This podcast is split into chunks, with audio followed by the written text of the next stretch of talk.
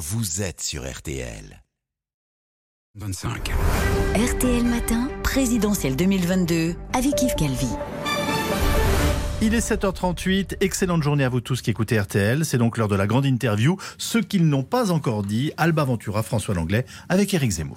Bonjour Éric Zemmour. Bonjour Alba Ventura. Sur la guerre en Ukraine, vous avez reconnu que vous vous étiez trompé. Vos positions sur Poutine, la Russie, les réfugiés ukrainiens ont eu un effet sur votre campagne. On l'a vu dans les sondages. C'est à ce moment-là que vous marquez d'ailleurs euh, le pas. Les Français qui vous soutenaient, est-ce qu'ils n'ont pas finalement brutalement compris, Éric Zemmour, que vous n'étiez pas à la hauteur de circonstances exceptionnelles Ah, je ne pense pas. Je pense d'abord que tout le monde s'est trompé, ou presque, à part les services secrets américains et leurs satellites, sur euh, l'agression américaine. Je voyais euh, l'agression russe. Je voyais euh, hier ou avant-hier. lapsus. Je, bah, parce que je parlais des satellites américains. Euh, je voyais Jean-Pierre Chevènement disant lui aussi que euh, il n'avait pas prévu cette attaque. Emmanuel Macron lui-même, d'ailleurs, trois jours avant, nous disait il y aura pas d'attaque, il y aura. Bon, voilà. Donc là-dessus, bon. Euh, maintenant, euh, c'est pas les circonstances exceptionnelles. Vous savez, je dis depuis le début de la campagne que celui qui tient le sujet de la présidentielle gagne la présidentielle. Euh, moi, euh, mon sujet, parce que je pense que c'est l'essentiel pour la France et pour l'avenir de la France, c'est la lutte contre le grand remplacement. C'est une immigration massive qui est en train de changer de peuple et changer de civilisation sur notre sol. Euh, à partir du moment où il y a une guerre en Europe, évidemment, les esprits et les regards se détournent de ce sujet-là et se tournent vers ce sujet. C'est normal, c'est humain. Et les médias le font beaucoup.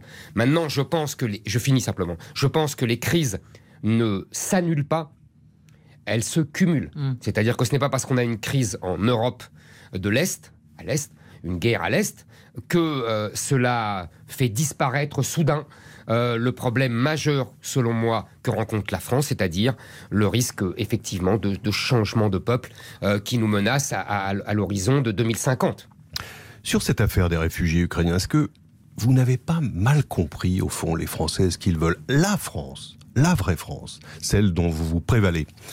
Elle revendique aussi l'humanité, la générosité comme des valeurs fondamentales. C'est celle-là qui accueille les réfugiés espagnols au moment de Franco, au moins au début. C'est celle-là qui accueille les leaders étudiants chinois après Tiananmen.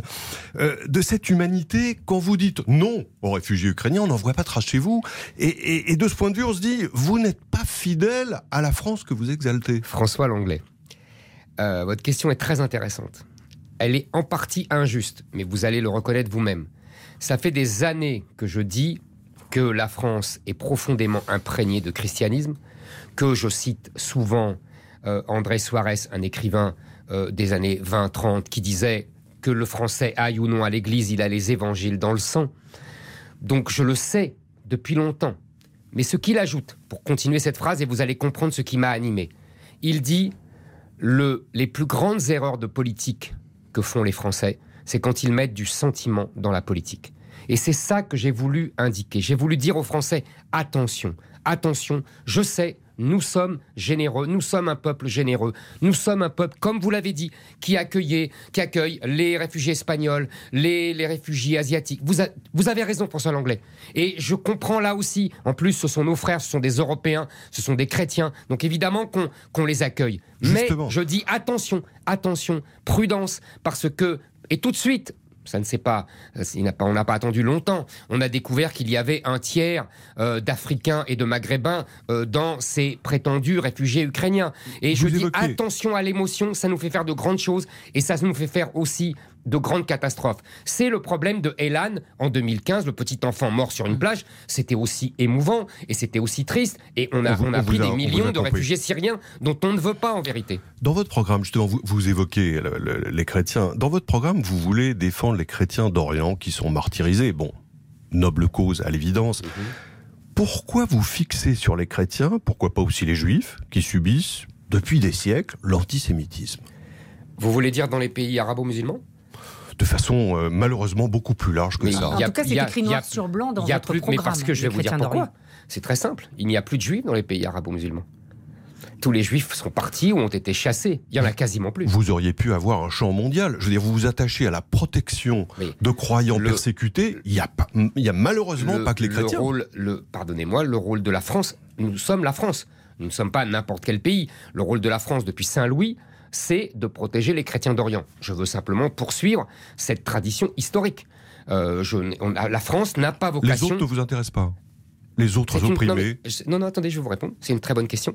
Les autres sont des êtres humains, donc éminemment respectables, mais la France n'a pas vocation à protéger tous les êtres humains. La France a vocation à protéger d'abord les Français. Ah, elle est quand même universaliste par Elle est- nature. Elle est universaliste parce qu'elle est chrétienne. Vous savez, Justement. elle est universaliste parce qu'elle est chrétienne. Mais ça ne veut pas dire qu'elle a vocation à protéger le monde entier. Je suis contre, par exemple, la, ce qu'on a appelé la politique des droits de l'homme.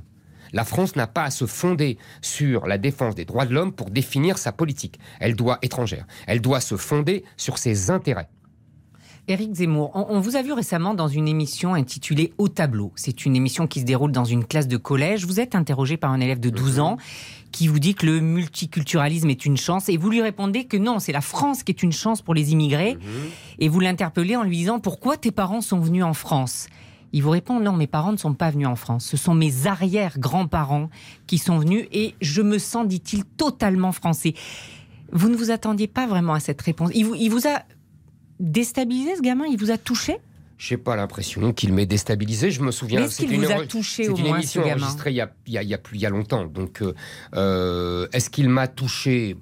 Vous savez, euh, on peut être français, quelles que soient ses origines. Je n'ai pas attendu ce gamin pour le savoir. Euh, Moi-même, mes ancêtres euh, n'étaient pas ni à la charge de cavalerie d'Elo, ni aux croisades. Non, ce Donc vous je disait. sais très bien que on peut venir d'ailleurs et devenir français. Euh, ce qu'il me disait, c'est que le multiculturalisme était une chance pour la France. Moi, je dis que le multiculturalisme est une catastrophe pour la France. Parce que lui, il se sent de plusieurs cultures. Oui, mais moi, totalement je- français. Mais c'est une erreur de sa part. Il a 12 ans. Il va apprendre. Il y a que des a- adultes qui le pensent. hein, oui, il y a des adultes qui se trompent aussi, vous savez, et qui nous ont amenés à la catastrophe d'aujourd'hui. Il peut y avoir. Mais cet enfant, c'est pas une avoir des- catastrophe, Eric. Si, pour moi, pour moi, si vous voulez, le multiculturalisme est une catastrophe. Cet enfant, aucun enfant n'est une catastrophe. Ne me faites pas dire ce que je n'ai pas dit. Ce que je dis, c'est que le fait il ne peut pas y avoir deux civilisations sur le sol français. Or, aujourd'hui, il y a deux civilisations sur le sol français qui se confrontent et qui s'affrontent. Et c'est la cause de la violence que nous voyons en France et de, et, et- et- et de vraiment de, de cet état de désagrégation que vit notre pays. Si vous le voulez bien, maintenant, on va passer à notre rubrique Une fois à l'Élysée. RTL présidentielle. Une fois à l'Élysée. Première question, Éric Zemmour, quand vous êtes à l'Élysée, quel est le premier chef d'État que vous recevez ou que vous allez visiter Euh, je deux, choses. La première, euh, je, vais voir les chefs d'État du Conseil de sécurité, les cinq membres permanents, les quatre membres permanents, pour justement euh, essayer d'établir un nouvel ordre européen en particulier et mondial. Et donc, je vais voir les Anglais, les Américains, les Chinois, les Russes. Deuxième chose, je vais au Maghreb pour étudier avec les dirigeants maghrébins euh, de l'Algérie, du Maroc, de la Tunisie, comment, dans quelles conditions ils peuvent reprendre euh, leurs ressortissants clandestins, délinquants, euh, doubles nationaux déchus de la nationalité, tous ceux que le ministère de la Remigration renverra au plus vite. Et comme je veux faire ça correctement, avec, en accord avec les gouvernements du Maghreb, j'irai les voir pour négocier, pour voir comment on peut le faire le plus, le, le plus euh, euh, sereinement et, et le plus régulièrement possible. Éric Zemmour, deuxième question. Quel est le Mhm. pays qui peut inspirer la France? Il y a plusieurs pays qui peuvent inspirer la France. Ah oui. Par exemple, il n'y a pas de droit du sol en Italie. Par exemple, au Danemark, euh, il y a euh, des procédures très strictes euh, pour renvoyer les clandestins. Par exemple, au Japon, il y a 40, euh, à peu près une quarantaine de droits d'asile par an.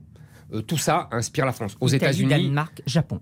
euh, par exemple, euh, Italie, Danemark, oui, il y a plusieurs pays. Aux États-Unis, euh, on renvoie euh, les gens qui sont les étrangers au chômage au, au bout de six mois. En Suisse aussi.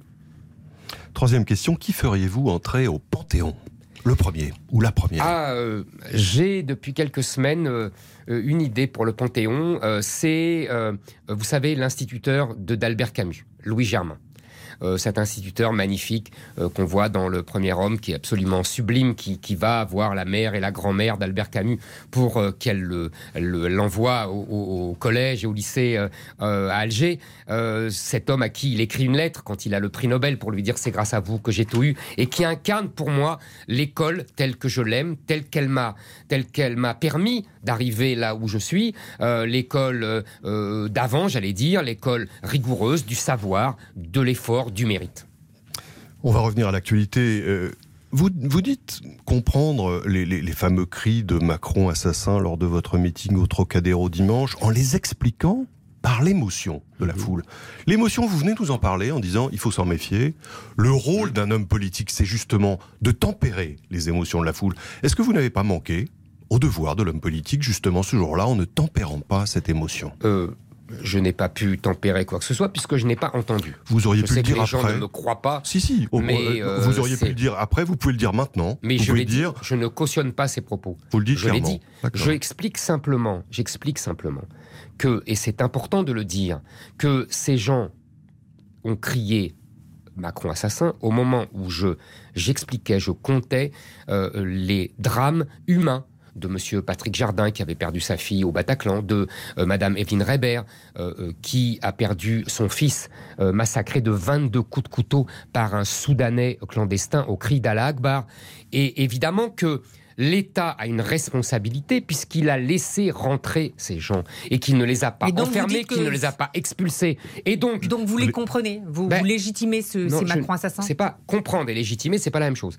Euh, Ben, les deux, alors, est-ce que vous les légitimer, non. comprenez Est-ce que vous les légitimez Comprendre, comprendre, oui, j'explique ça. Mmh. Et je comprends cette fureur, je comprends cette émotion, je comprends euh, euh, cette colère parce que l'État, l'État a une responsabilité, surtout en France, euh, où il doit protéger les citoyens français. Et là, il ne les protège plus. Et la réponse d'Emmanuel Macron, d'ailleurs, à tout ça, a montré à quel point il se moquait de ce rôle de protection et il méprisait, en vérité, Éric la Zemmour. douleur des Français. Un élément de votre programme maintenant, parce que vous promettez de baisser la dépense publique en engageant dès le lendemain de votre élection un grand audit de la Cour des comptes Mmh. sur toutes les politiques publiques. Alors on ne va pas vous demander la liste, mais quelle est la priorité de cet audit? Quelle serait la politique publique à laquelle vous vous attaqueriez? Il n'y aura pas de priorité. On fera un audit justement de toutes les politiques publiques. Ce que je dis, c'est qu'il y a dépenses, des dépenses évidentes qu'on supprimera tout de suite euh, dans le cadre de la politique contre l'immigration. La- le bon, le milliard de la ME, Mais les par 2 exemple- milliards des mineurs isolés. Vous voyez, il y a, il y a des, par exemple, euh, euh, l'aide.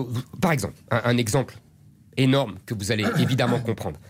Il y a quelques mois, on a appris que la France avait envoyé 300 millions d'euros d'aide à la Chine au nom de l'aide au développement.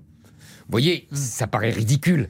Et ce genre de gabegie sera évalué strictement. Je suis sûr qu'il y en a Et énormément. vous n'aurez pas recours à des cabinets de conseil? Ah non, je n'aurai pas recours Vous à un êtes cabinet sûr? de conseil. Ah, je suis archi sûr. Je vais vous dire pourquoi. Cette histoire, euh, je vous remercie de me poser la question parce que cette histoire est vraiment révélatrice de deux choses. D'abord, de la gabegie de l'État. C'est une triple gabegie. Un, on a des hauts fonctionnaires qui ne sont pas utilisés pour leur pour ce qu'ils peuvent faire. Deux, on paye des cabinets de conseil et souvent très cher, parce que ça coûte très cher ces gens-là. Et trois, ils ne payent pas d'impôts parce que par des euh, systèmes d'optimisation fiscale, ils ne payent pas d'impôts. Trois, ça coûte trois fois aux Français. Mais surtout, c'est très révélateur de Emmanuel Macron. Emmanuel Macron, il faut le dire quand même, c'est un Ça scandale d'État. depuis des années, les cabinets de conseil. Et vous le savez sans jamais doute, vous avez été contraire. journaliste très longtemps. J'ai jamais dit le Vous auriez contraire. pu faire Attendez. un papier à l'époque, Attendez, j'ai jamais dit le contraire. Par ailleurs, les pays européens, vous le savez aussi, en utilisent deux à trois fois plus que la France. Euh, ce qui est le signe ont- que. Bon, euh, alors après, les questions dans lesquelles c'est fait. Accordez-moi, accordez-moi qu'ils ont beaucoup moins de fonctionnaires que nous euh, et qu'une fonction Certains, publique beaucoup moins nombreuse. Pas, pas en Europe du Nord, par exemple, dans la Suède. euh, Attendez, je, je réponds sur Emmanuel Macron parce que c'est important. Emmanuel Macron a utilisé une vingtaine de membres du cabinet McKinsey pendant sa campagne électorale de 2017. Il l'a fait, ils l'ont fait à titre gratuit, donc c'était déjà euh, euh, une illégalité puisque euh, on sait le prix de ses conseillers et ils n'ont pas travaillé gratuitement. Et comme par hasard, parce que vous me dites que ça existait avant, oui, mais les chiffres parlent. En 2018, on paye à McKinsey, l'État paye à McKinsey 300 millions d'euros. Votre journaliste l'a dit tout à l'heure. Aujourd'hui, c'est 1 milliard. Comme retour d'ascenseur, on fait difficilement mieux. Euh, je pense qu'Emmanuel Macron, là, a renvoyé l'ascenseur à McKinsey, qui a travaillé gratuitement pour sa campagne.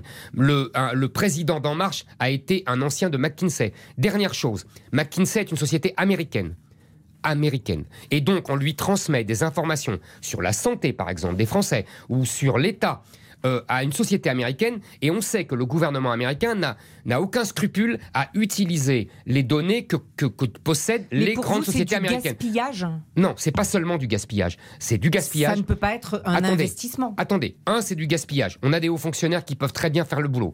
Deux, c'est un scandale parce Mais qu'Emmanuel les hauts Macron. Attendez, fonctionnaires disent qu'ils ne sont pas assez payés, ils partent dans le privé, dans des cabinets, Excusez-moi, c'est vous exactement ce qui détournez la question. Ce n'est pas le seul sujet. Le sujet le plus important, c'est Emmanuel Macron. Emmanuel Macron qui utilise de la main-d'œuvre gratuite de McKinsey et qui renvoie l'ascenseur. Deux, Emmanuel Macron qui donne des données essentielles de l'État à des Américains. Trois, Emmanuel Macron qui n'est pas à son premier fait d'armes, si j'ose dire, qui avait Éric Zemmour. Qui avait vendu Alstom Energy avec les turbines Arabelle essentielles pour notre dissuasion nucléaire à des Américains de General Electric. Une Donc dernière question, s'il j'accuse. Emmanuel Macron d'être soumis aux Américains de façon vraiment scandaleuse. Éric Zemmour, c'est votre première campagne électorale, elle est sur le point de se terminer. Est-ce qu'il y a Bah, quelque chose a que vous encore jusqu'au 24 avril. Est-ce qu'il y a quelque chose que vous regrettez? Euh, on ne regrette, vous savez, euh, il ne faut rien regretter. Euh, Il y a des erreurs, mais il faut rien regretter, c'est la vie. Euh, euh, je me souviens que Michel Platini disait euh, euh, quand il n'y a pas d'erreur, il n'y a pas de but. Ben Voilà. Merci Éric Zemmour. Et l'intégralité de l'entretien, comme chaque jour, est à retrouver.